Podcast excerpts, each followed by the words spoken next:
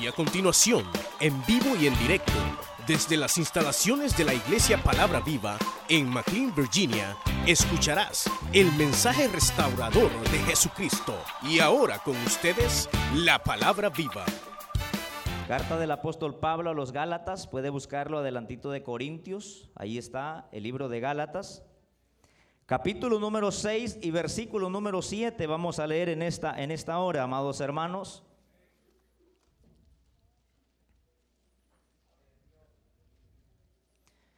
¿Me dicen cuando ya lo tengan, hermanos? Bueno, vamos a leer la palabra del Señor, como está escrita, honrando al Padre, al Hijo y al Espíritu Santo. Y dice Gálatas capítulo 6, versículo 7, no os engañéis, Dios no puede ser burlado, pues todo lo que el hombre sembrare, eso también segará.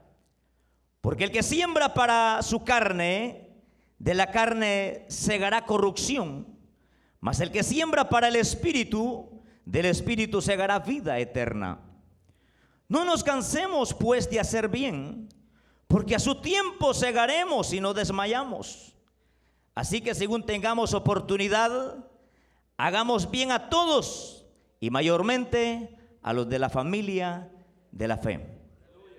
Tengo conmigo también la nueva traducción viviente que quisiera que leerla en esta, en esta traducción, si usted la tiene, bueno, y si no, pues oiga la palabra del Señor. Mire lo que dice, los mismos versículos que hemos leído em, en Reina Valera, hoy vamos a leerla en la nueva traducción viviente, que dice, no se engañen, no se engañen de Dios. Nadie puede burlarse de Dios. Cada uno cosecha lo que siembra. El que siembra para agradar a su naturaleza pecaminosa, de esa misma naturaleza cosechará destrucción. El que siembra para agradar al Espíritu, del Espíritu cosechará vida eterna. No nos cansemos de hacer el bien, porque a su tiempo cosecharemos si no desmayamos, si no nos damos por vencidos. Por lo tanto, Siempre que tengamos oportunidad, hagamos bien a todos y en especial a los de la familia de la fe. Vamos a orar. Padre nuestro que estás en el cielo, te damos gracias. Gracias Señor por esta oportunidad preciosa que usted nos da de podernos reunir, Señor, en su casa para adorarlo, para glorificarlo, para bendecirlo. Muchas gracias, Señor, por la vida de tu pueblo que en esta tarde, Señor, en esta mañana nos hemos congregado en este lugar, Señor, deseando escuchar tu voz, Dios eterno. Anhelamos, Señor, que tú nos hables, que tú nos corrijas si es necesario, que tú, Señor, nos exhortes, que tú, Señor, pongas ese antídoto, esa medicina, Señor, que no puede poner el médico terrenal, sino que solamente esa medicina viene de usted, Señor. Señor, le pido por aquel que ha venido enfermo, sánale. Aquel que ha venido triste, consuélale. Aquel Señor que ha venido afligido, Señor, que de este lugar se vaya, Señor, con su corazón lleno de amor, sabiendo, Señor, que usted tiene el control absoluto de nuestra vida. Señor, en tus manos ponemos, Señor, tu palabra. Háblanos en esta hermosa mañana, Señor. Queremos escuchar tu voz, Dios eterno. En el nombre de Jesús de Nazaret, por quien te damos gracias, Señor. Amén y amén. Tenga la bondad de sentarse. Queremos titular este pensamiento, hermanos, bajo el tema La ley de la siembra y la cosecha. La ley de la siembra y la cosecha. Es una carta muy corta, escrita específicamente con las manos del apóstol Pablo. El apóstol Pablo en este momento no tuvo la oportunidad de esperar a Lucas para que le echara la mano, porque no era tiempo de esperar, era tiempo urgente de escribir esta carta. Esta carta tiene un paralelismo con el libro de Romanos, porque habla de la gracia salvadora. En el capítulo número uno habla que no hay otro evangelio. ¿Cuántos lo creen, hermanos? Solamente existe el evangelio de la gracia de Dios.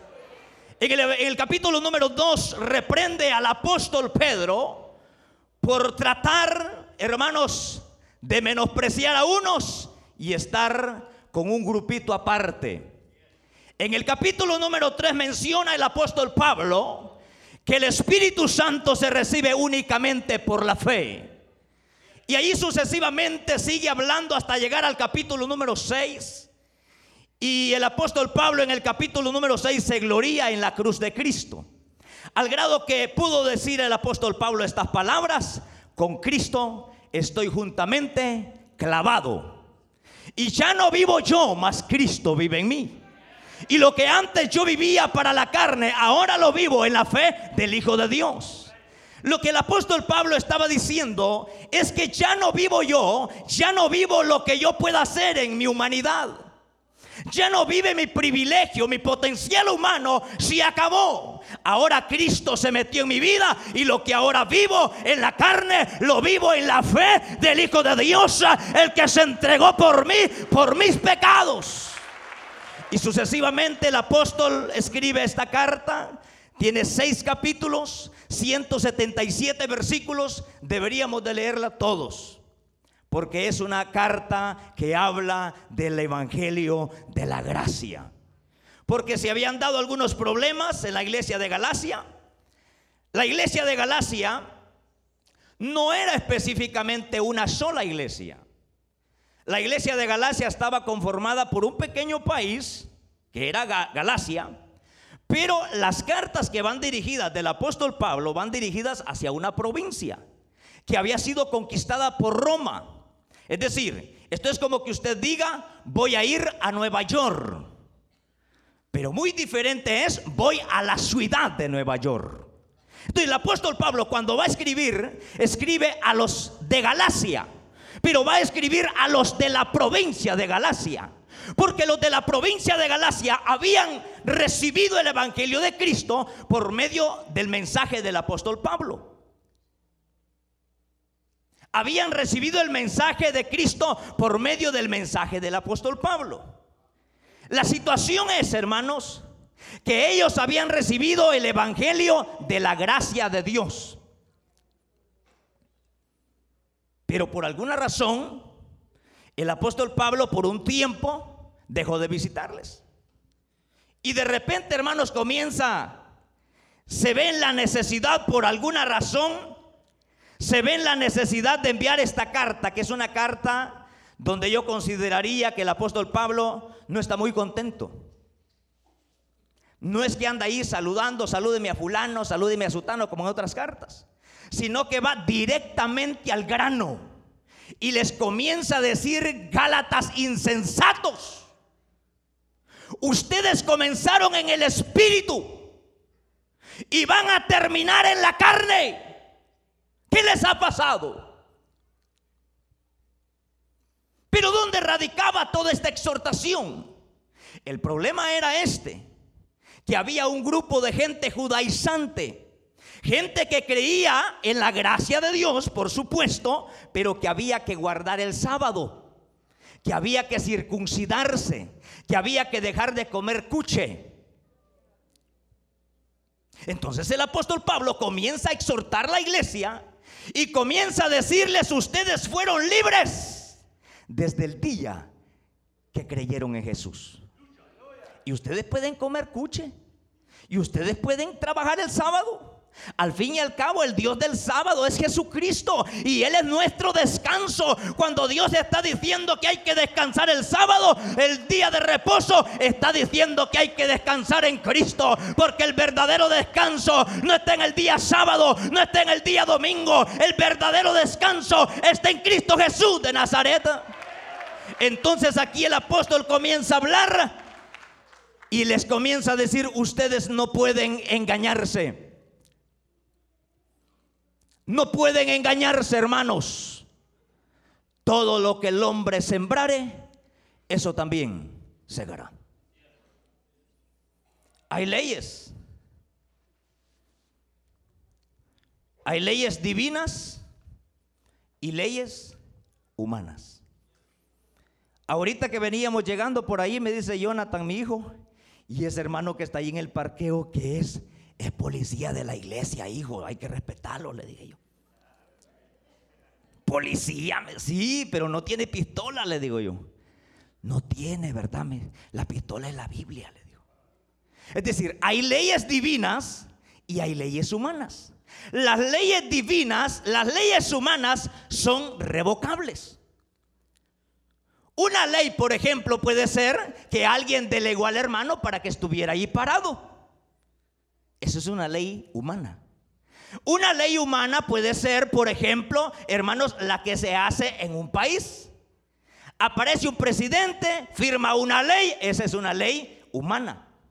Pero luego aparece otro presidente y logra quitar esa ley. Ya el otro presidente que entra, ya pues, dice esta ley no me parece, la voy a quitar. Bueno, es una ley humana. Pero la ley divina es muy diferente. Porque la ley divina no se puede quitar. Es como la ley de la gravedad, que todo lo que sube tiene que bajar. No puede usted decir, ah, yo no creo en la ley de la gravedad, aunque usted no crea, existe. Aunque usted diga, ah, yo no creo en la ley de la siembra y la cosecha, aunque usted no lo crea, existe la ley de la siembra y la cosecha. Ah, yo no creo esas palabras que está predicando el hermano. Ese saber con quién estará resentido. No, aquí no estoy resentido con nadie. Lo único que vengo a decirle es que si sembramos para vida eterna, obtendremos las bendiciones de parte de Dios. Si sembramos para Dios, obtendremos las bendiciones. Porque bien sembramos para vida o sembramos para muerte. Sembramos para bendición o sembramos para maldición. La semilla se caracteriza en tres cosas. Número uno, semilla específica. Y número dos, semilla que se ajusta al tiempo. Hoy sembró, usted no piense que en la tarde va a tener la cosecha.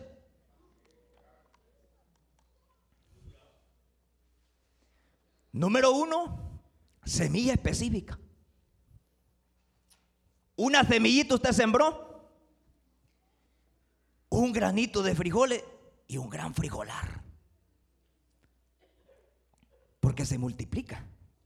Es decir, sembramos, tenemos lo que sembramos y más de lo que sembramos.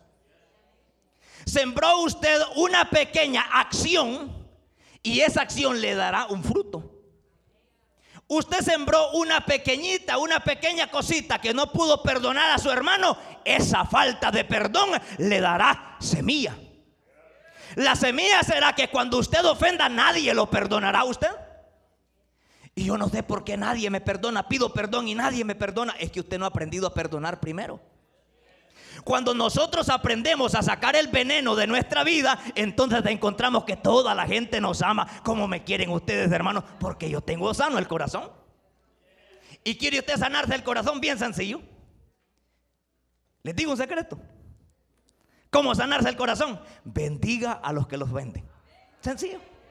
Cuando alguien le trate de tirar ponzoña o veneno encima de usted, comience a declarar bendición para esa persona. Comience a declarar bendición para esa persona. Comience a declarar bendición para esa persona. Comience a bendecirlo. Padre, lo bendigo. Padre, lo bendigo. Lo bendigo, lo bendigo, lo bendigo. Bendícelo, Señor.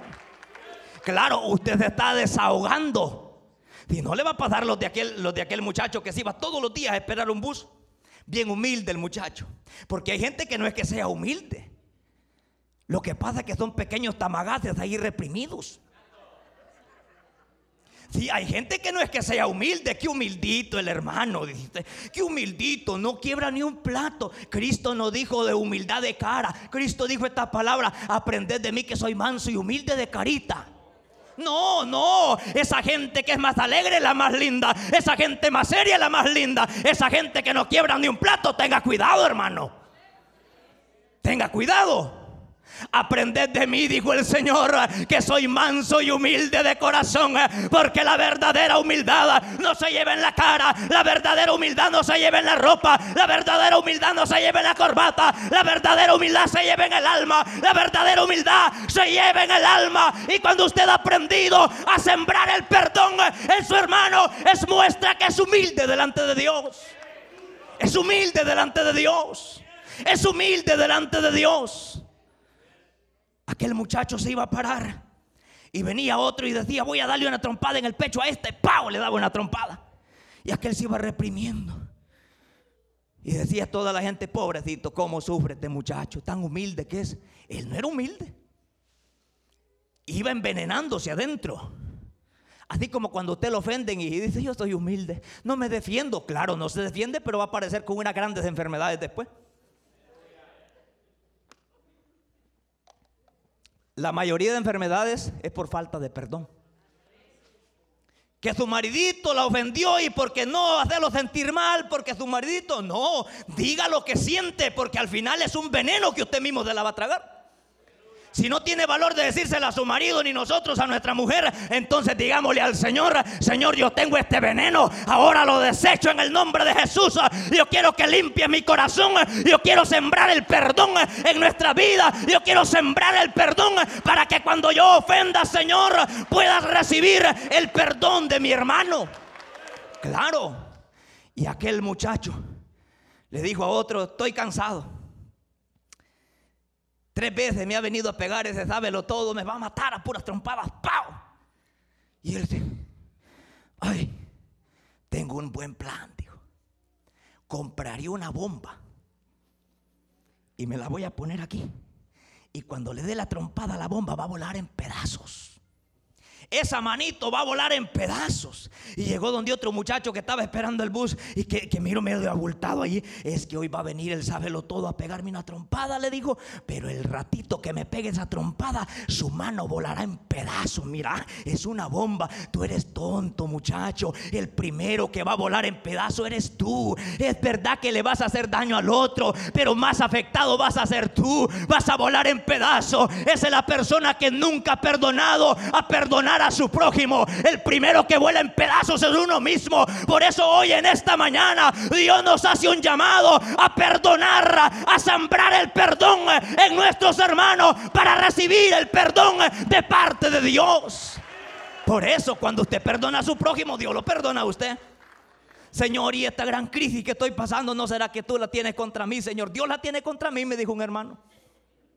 No, es que usted no ha perdido perdonar todavía. Y no la oración del, Padre nuestro dice, perdona nuestras ofensas, así como nosotros perdonamos a los que nos ofenden. Señor, si yo no perdono al que me ofende, Señor, no me perdone y métame en el problema. Claro, porque la semilla es específica. Una pequeñita semillita ahí sembró usted. el, diablo sabe cómo trabaja el diablo y que el Señor lo reprenda a través de pensamientos una pequeña, un pequeño pensamiento de inmoralidad le mandó el diablo y ahí lo retuvo. Ah, ahí el pensamiento de inmoralidad, échelo fuera en el nombre de Jesús, porque esa basura te aventará al mundo, esa maldición te aventará al mundo. Eche fuera en el nombre de Jesús todo pensamiento. La mayoría de gente que se va de las iglesias no se va porque la iglesia es mala, es porque el diablo le trabó un pensamiento en su mente. Tal vez pasó el pastor cerca de usted y no lo saludó a usted. Yo creo que el pastor no me quiere, el diablo aventándole semilla de pensamientos. No siembre pensamientos de inmoralidad o de pecado en su mente porque eventualmente cosecharemos. Y como los pensamientos nadie lo ve, aquí estoy encerrado en un closet. Aquí nadie me ve cuando estoy pecando, hermano. Aquí estoy tranquilo. Dice la palabra del Señor, no trates de burlarte de Dios. No trates de burlarte de Dios. Todo lo que el hombre sembrare, eso también segará. Porque lo que sembramos es semilla específica. Yo que sembré frijoles y gran racimo de guineo me dio como esas. Eso va contra la naturaleza. Yo que sembré frijoles y gran mata de maíz me dio. Eso va contra la naturaleza. Yo que sembré amor y odio me tienen los hermanos. No, no. Si tú amas, recibirás amor. Si tú amas, recibirás amor. La gente que dice que no hay amor, ellos son los primeros simples que no aman a nadie. No aman a ni al gato que tienen en la casa. Pero yo le digo en esta hora, ame a su prójimo, ame a su hermano. Perdone la ofensa que le hizo el fulano. Perdone la ofensa que le hizo la hermana. Porque entonces Dios nos perdonará a nosotros. Dios así trabaja, hermanos. Lo segundo es que es semilla que se ajusta al tiempo. Usted sembró hoy, no piense que mañana va a tener la gran cosecha, no. Ahorita podemos estar así, Tranquilo. Nadie me ve. Aquí estoy tranquilo. No ve que bendecido, buen carro, buena casa, saludable, tranquilo. Pero Dios te está viendo. Donde quiera que usted se meta en el closet, en el rincón donde usted está pecando, ahí está el ojo de Dios, hombre. ¿Acaso que lo podemos engañar a Él, pues? ¿Acaso que podemos verle la cara de un viejito ignorante a Dios? No, a Dios no le puede ver la cara de un viejito ignorante. Dios es poderoso. Él lo conoce todo. Usted puede estar metido en un closet. Usted puede estar topado con miles de cobijas. Pero Dios sabe dónde está pecando usted. Claro, ahí está el Señor. Y es un pecado que se ajusta al tiempo que tarde o temprano dará a luz un fruto. Un fruto. Yo que sembré hoy, dice usted, y mañana, nada. ¿Dónde estará la bendición? Como me dijo un hermano, fíjese que dice el Señor que me va a bendecir. Yo diemo y la bendición no me llega, hermano. Si la Biblia dice que no hay que desmayarle, pero usted ya desmayó. Dice que no hay que desmayar. Mientras tengamos oportunidad, hagamos bien a todos, hermano, a todos, pero no desmayemos. Que la bendición tardará, por supuesto que algunas veces tardará, porque depende en la tierra que he sembrado ese grano, así se tarda el tiempo para la cosecha. A veces es caliente el lugar y rápido produce, pero a veces es medio frío, así como nosotros. Andamos medio helados, hermano, y así sembramos la semilla. A los tiempos aparece una mazorquita así chiquita, puras penas. La cosecha llegó, sí, llegó, pero bien poquito. Pero Dios es fiel y se acordará de la siembra que usted ha hecho. Dios está viendo. Si usted está sembrando de noche, ahí está Dios viendo. Dios está viendo. Si usted está sembrando en pecado, Dios está viendo. Dios está viendo. Por eso es que cuando una persona hace la obra del Señor, debe de hacerlo porque está sembrando en el reino de los cielos. No interesado a que le den una plaquita al fin de trimestre. Si te dan una plaquita, gloria a Dios. Y si no te dan nada, gloria a Dios. Si vas en primer lugar, gloria a Dios. Si vas en último lugar, gloria a pero todo lo que usted hace, lo hace porque está sembrando para el reino de los cielos. Yo estoy bien desinflado, me dijo un hermano, bien desinflado, me dijo, le sacaron el aire, le dije yo, sí hermano, me dijo. A todos premiaron, a mí no me premiaron, hermano. Estaba el pastor con las plaquitas, pero no me llamó para ver. Qué triste, hermano, qué triste hacer la obra por interés. No, usted cuando haga la obra del Señor, hágalo porque ama a Dios y porque está sembrando y esa cosecha muy pronto dará a luz. Nadie te premió, nadie te vio, pero esa cosecha dará a luz un fruto grande, un fruto grande que toda la gente dirá, wow, qué cosecha la que tuvo. Ven la cosecha, pero no ven el tiempo que trabaja usted. ¿Sí? Hermano, hermano, qué tremenda cosecha. Pero no se puso a pensar que primero fue a limpiar el pedazo de tierra. Y después de limpiar el pedazo de tierra fue otra vez, fue a sembrar. Y después de sembrar empezó a salir maleza y fue a limpiar. Y después de ir a limpiar volvió a salir otra, otro pequeño monte y le fue a echar gramoxón. Y después de eso, y después de eso le tocó ir a limpiarlo otra vez. Y después de eso le tocó ir a doblar la milpa. Y después de eso ir a recoger la cosecha. La gente se admira por la cosecha, pero nunca ve lo que usted ha sembrado. Nunca ve lo que usted ha sembrado. Siempre para Dios. Y la gente se va a dar cuenta que usted está cosechando algo que ellos no han sembrado. Claro, porque la gente ve la cosecha, no ve el tiempo que ha invertido. Como me dijo un hermano, yo quiero ser como fulano, pero tú no te das cuenta cuánto tiempo pasa ese hombre desvelándose. ¿Sí? Y yo como quisiera ser anciano, pero no pasa el tiempo que el siervo pasa ahí. ¿Cómo quisiera ser fulano? Claro, tú solamente ves el fruto, pero no ves el trabajo. Tú tienes que darte cuenta que hoy la reunión que tú tienes es porque te ha fajado trabajando. Tú tienes que darte cuenta que la obra que tú estás administrando hoy está siendo bendecida porque Dios te está respaldando esa cosecha. Cosecha grande viene, cosecha grande viene, cosecha grande viene, cosecha grande viene para los que siembran en el reino de los cielos. Para los que siembran en la carne siempre van a andar en la carne, hermano. Si Dios ha prometido años de restitución. ¿Y dónde está la restitución? Pues. Y Dios, Dios, fíjense que el pastor ha declarado año de gracia y año de su presencia. Y yo no veo ni la gracia ni la presencia. En vez de ir en gracia, en desgracia voy, dicen algunos. No, porque está sembrando mal. Y hay cosecha que no la vamos a cosechar nosotros. ¿No? La van a, la van a cosechar nuestros hijos.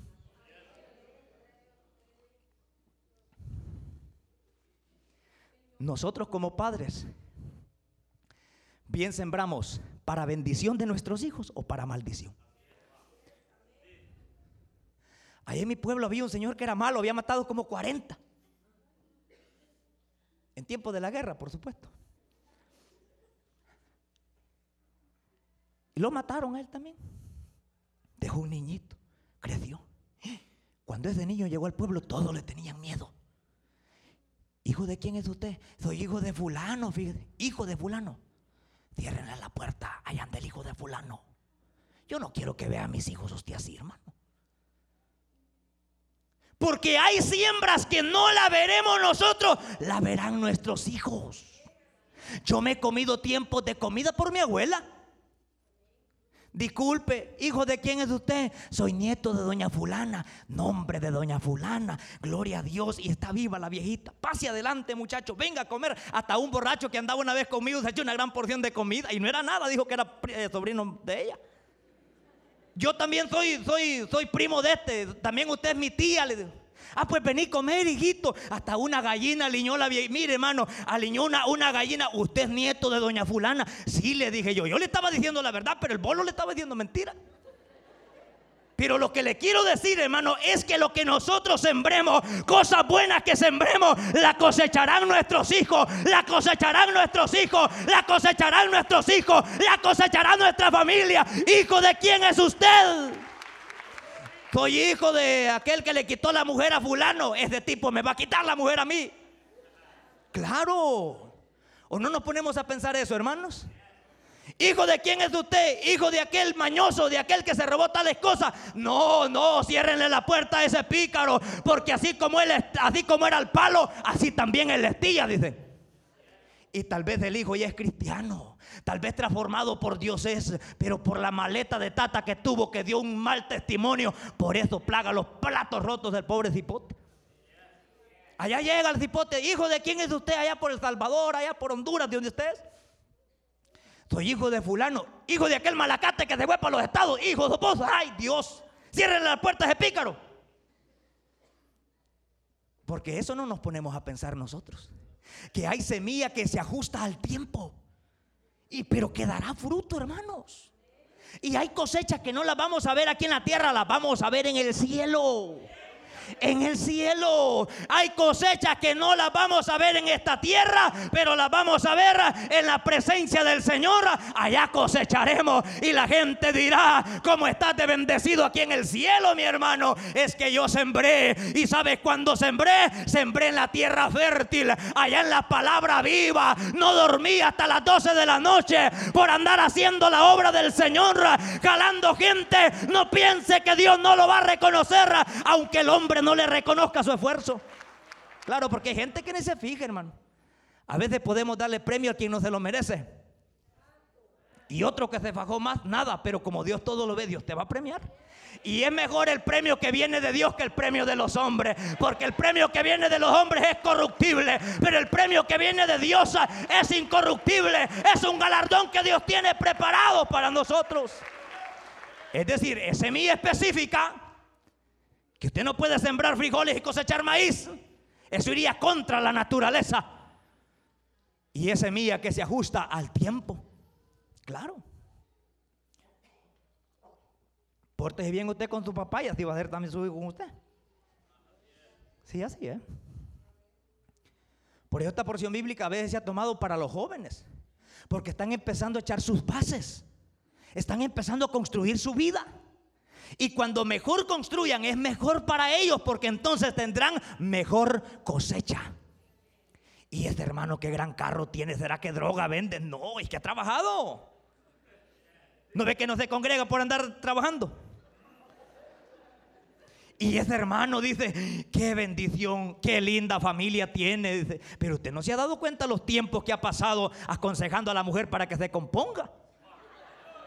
Claro, claro. Hay cosas, hermano, hay cosas que la gente, ay, qué bendición de cosecha. Dice, qué bendición. Como quisiera ser yo como fulano. Dice, así quisiera yo, me dijo, me dijo un hermano, como fulano quiero serme. Ay, Dios, con que no aguantar con los problemitas que andan. Vas a aguantar con el tanate de problemas que le llevan a la gente y al otro siervo. Claro. Porque la gente siempre ve la semilla, pero la semilla es específica. Número dos, semilla que se ajusta al tiempo.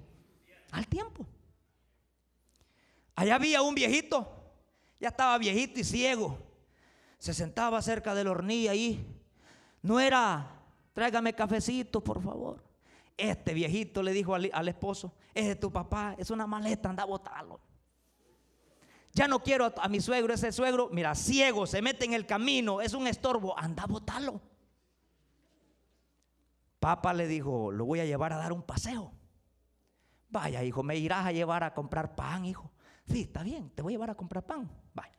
Lo metió en una bolsa negra, pum, le hizo nudo. En un costal lo metió. En un costal negro le hizo nudo. Y le dijo a un niño como de cuatro años, vamos a votar a tu abuelo, le dijo, vamos, vamos pues papá. lo puso en el lomo y llevaba al papá a votarlo. Ay, hijo, le dijo, qué olor a pan se viene. Y olor a barranco no se le viene, papá, le dijo. Lo llevaba para un barranco a botarlo. Y se paró cerca del barranco. Y el niñito estaba atrás. Hijo le dijo, ¿lo tiro con todo el costal o sin costal? Sáquele el costal. Para que cuando usted esté viejito y ciego igual que su, que su papá, ahí en ese mismo costal lo voy a venir a meter a usted también. Todo lo que sembremos lo cosecharemos. Hijos, no le griten a sus padres. Hijos, no seamos mal educados. Sembremos educación y cosecharemos respeto. No espere que a usted no lo critican y usted se come a medio mundo en su casa. Ya te diste cuenta, vieja, que el fulano, que el sultano, que el perengano y los hipotes escuchando. Papá ya no quiero ir a la iglesia. ¿Por qué? Es que en esa iglesia dice que todos son malos. Claro, uno mismo se encarga de envenenar al cipote que lo está escuchando. No critique a nadie cuando esté en la casa, ni cuando esté en el carro, en ninguna parte, porque lo que sembremos lo cosecharemos. Hay gente que anda diciendo por ahí, ¿cómo me critican a mí? ¿Será que mal le caigo yo a Dios? Todos me critican. Pues sí, el problema es uno. Si estás sembrando para criticando a otro, ¿cómo no lo van a criticar? Se lo van a comer. Se lo van a comer, Y yo no sé por qué razón me critica. Ah, lo están criticando porque eso mismo hemos sembrado. Eso mismo. Semilla específica. Semilla que se ajusta al tiempo. Y semilla de multiplicación un granito eché. Yo no sé por qué el Señor tan mal que me paga. ¿Dónde estará el problema, Señor? ¿Por qué razón me lleva la tristeza, Señor? ¿Me puedes hablar, Señor, por favor? Claro, si el Señor todos los días le habla aquí. Que componga su vida. Que se case. Quiero hacer específico esta palabra. Que se case los que están acompañados. Porque a veces solo decimos que se casen los jóvenes van a decir, me voy a casar para servir al Señor. Usted puede servir a Dios soltero, solterito, solterita, puede servirle al Señor con sangre para Dios. Dios le exige a la persona a que arregle su vida a los que están acompañados. No espere recibir bendición cuando usted viene a recibir la palabra aquí y va a revolcarse otra vez con aquel que no se ha casado. Señor, ¿por qué la bendición no me llega? Claro, no te llega porque está sembrando en pecado. Como me dijo una hermana, ay hermano Salvador, yo pensé que usted al cumpleaños me había invitado, hermano, pero a regañarse se puso, mire, me dijo. Es que la forma de predicar así es, hermana, le dije yo. Como que si estuviera bravo, pero no lo estoy. No lo estoy. Es que yo lo que yo bien, bien, bien pudiera acomodar la palabra y decirle, Dios les bendiga, hermanitos lindos. Qué lindos ustedes, hermano. Así en pecaditos se van a ir para el cielito, hermano. Así vaya a revolcarse con medio mundo y así se va a ir para el cielito, hermanitos lindos. Qué bello. No, no, no, no, no. Si no hay arrepentimiento, no hay perdón de pecado. Y el arrepentimiento trae aborrecimiento al pecado. Aborrecimiento al pecado. Cuando tú tratas de agradar a Dios, aborreces el pecado y dejas a sembrar, déjate sembrar en la carne y comienzas a sembrar para Dios. Hermano, ¿por qué será que las cosas me van mal? ¿Y acaso que se ha casado? Pero yo ya me arrepentí, hermano. Arrepentimiento de Judas. Si Judas se arrepintió también. No, no, no, no han leído eso usted que Judas se arrepintió. Que usted lee la Biblia de noche, hermano. Pero Judas se arrepintió. Pero no fue arrepentimiento, hombre fue remordimiento. Así como cuando usted está en pecado y ahí está, Señor mi Dios, las grandes lágrimas. Al contemplar los cielos me arrepiento. Viene aquí y va otra vez a juntarse con el maridito que no es su marido. Ese es remordimiento. Ese no es arrepentimiento, ese es remordimiento. Pero el remordimiento no te libra de la muerte. Lo que realmente libra de pecado y de la muerte al hombre es un arrepentimiento genuino, es un cambio de mente, es un cambio de corazón, es cambio de palabra, es cambio de ver las cosas, es cambio de oír las cosas. El arrepentimiento genuino produce cambio en la mente del ser humano. Por supuesto que sí, hermanos. Por supuesto que sí. Vengan al Señor, hermanos. Y la palabra está tocando a las personas. Voy a ir. Como en esta iglesia, va, paz, hermano. Pase, hermano, reconcíliese con el Señor, hermano. Lo voy a invitar al bufete, hermano. Pase, por favor, para que oren. Esa gente pasa por obligación. Esa gente pasa por compromiso. Ahí viene la gente mascando chicle. Confiese a Cristo como su Salvador, hermano. Quiero terminarme el chicle primero. No, cuando usted venga al Señor no venga mascando chicle. Cuando usted venga a los pies de Cristo, venga esperando recibir cambio. Para que usted deje de sembrar en la carne y comience a sembrar para el Señor. ¿Cuál es la evidencia de una persona que ha sido cambiada y está sembrando para el Espíritu? Es que al llegar el día de hoy, agarra el pasaporte de su esposito, de su esposita. Mañana lunes nos vamos para la corte, mamita linda, a porque estamos ofendiendo a Dios y este pecado que estamos sembrando nos alcanzará la onda expansiva. Ah, que no me va a alcanzar. Allí te va a llegar la factura, hombre. Y no, yo me pasé un, me pasé un tol así, pues. Un dolarito era. Llegó a la casa el cobro. No, eran dos dólares. Ha subido. Ay, qué tremendo. Pasó un año, fíjese, hermano. Más, creo, como dos años. Y el hermano que me daba placas me llamó. Aló, hermano, sí. Disculpe, hermano, usted fíjese que debe un ticket. ¿De cuánto es? De un dólar. Páguelo, hermano. Sí, porque no me dan la licencia. Lo voy a pagar nomás que son 100 dólares, hermano. El ticket de un dólar se había convertido en 100 así es del pecado que se multiplica. Una pequeña acción se convierte en algo grande. Una pequeña acción se convierte en algo grande. Pero no todo está perdido. Porque en Dios hay respuesta. En Dios hay respuesta. En Dios hay respuesta. ¿Cómo ha venido usted? No importa cómo haya venido. Pero lo que va a producir el cambio verdadero es lo que va a producir el que usted empiece a sembrar en tierra fértil en un corazón arrepentido. Allá te paró Pedrito, Iván le dijo, Pedrito, Pedrito, le dijo Juancito a Pedrito, vamos a orar al templo. ¿A qué hora nos vamos? A las 3 de la tarde, vaya, para las 3 de la tarde paso, dijo Juancito. Llegaron al templo, al pórtico de Salomón. No había carro, probablemente en algún caballo se fueron, pero iban a orar a las 3 de la tarde. Y cuando llegaron allá estaba un cojo sentado. Y como se cree que los hermanos de la iglesia son más misericordiosos, ahí lo habían puesto enfrente. No, el que picaron es misericordioso ni aquí ni afuera. Ahí estaba sentado esperando. Ahí viene Pedro, ahí viene Juan. ¿Será que me pueden dar algo, muchachos? Le dijo Pedro y Juan, no tengo oro ni plata, pero lo que tenemos te damos. En el nombre de Jesús de Nazaret, levántate y anda. Y se levantó aquel tipo y empezó a brincar y a glorificar el nombre del Señor. Y entró al templo glorificando el nombre del Señor y adorando el nombre del Señor. Y toda la gente se atumultó. ¿Y qué, pasó? Y querían hasta adorar a Pedro y a Juan. Qué tremendos siervos del Señor. Y Pedro dijo, sí, somos buenos siervos del Señor. No, hombre. ¿Sabe qué les dijo? Este cojo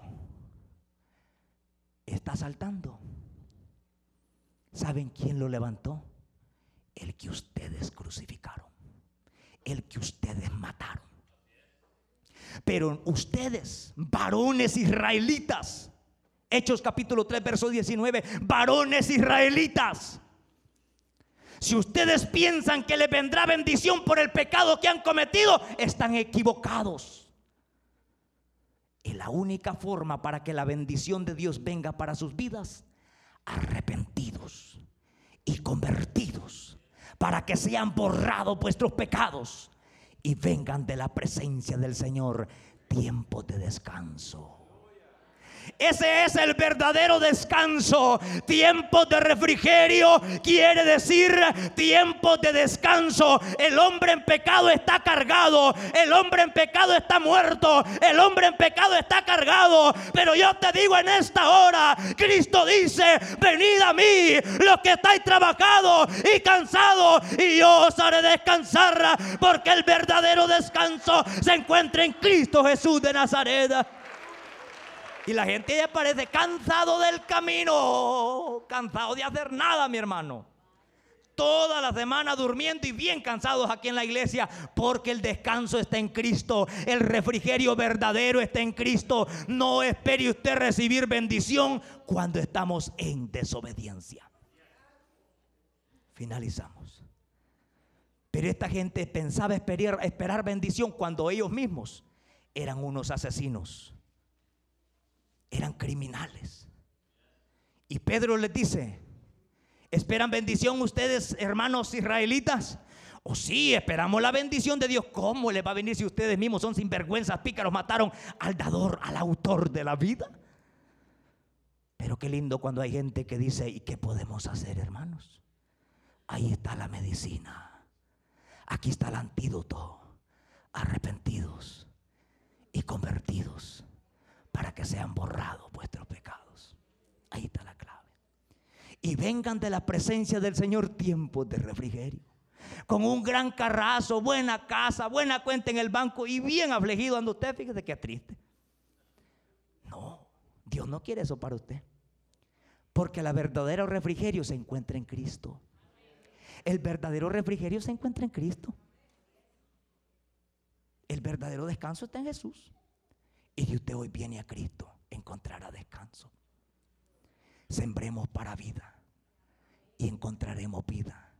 Sembremos para la carne, cosecharemos muerte, muerte, muerte. Puestos de pie vamos a orar. No esperemos la bendición de Dios cuando nuestra vida está en desobediencia. No esperemos la bendición de Dios cuando hay prácticas de pecado que todavía las practicamos. No esperemos bendición de Dios cuando aún hay cosas, hermano, que hay que arreglar delante de Dios. Dios te hace la pregunta en esta mañana y te dice, ¿quieres sembrar? ¿Quieres la bendición? Confiesa tu pecado y encontrarás tiempos de refrigerio para tu vida. Confiesa tu pecado. Aunque el cañón de Dios esté apuntando para ti, la fidelidad de Dios es grande. ¿Por qué no cantamos ese coro de adoración? Tu fidelidad es grande, hermanos. La ira de Dios venía para Nínive, pero un corazón arrepentido Dios no lo desprecia. Un corazón contrito y humillado Dios no lo desprecia. Usted escuchó el mensaje restaurador de Jesucristo desde las instalaciones de la iglesia Palabra Viva en McLean, Virginia. Si este mensaje ha sido de bendición para su vida y necesita oración, contáctenos al teléfono 571-633-0469. 571-633-0469 Que Dios le bendiga.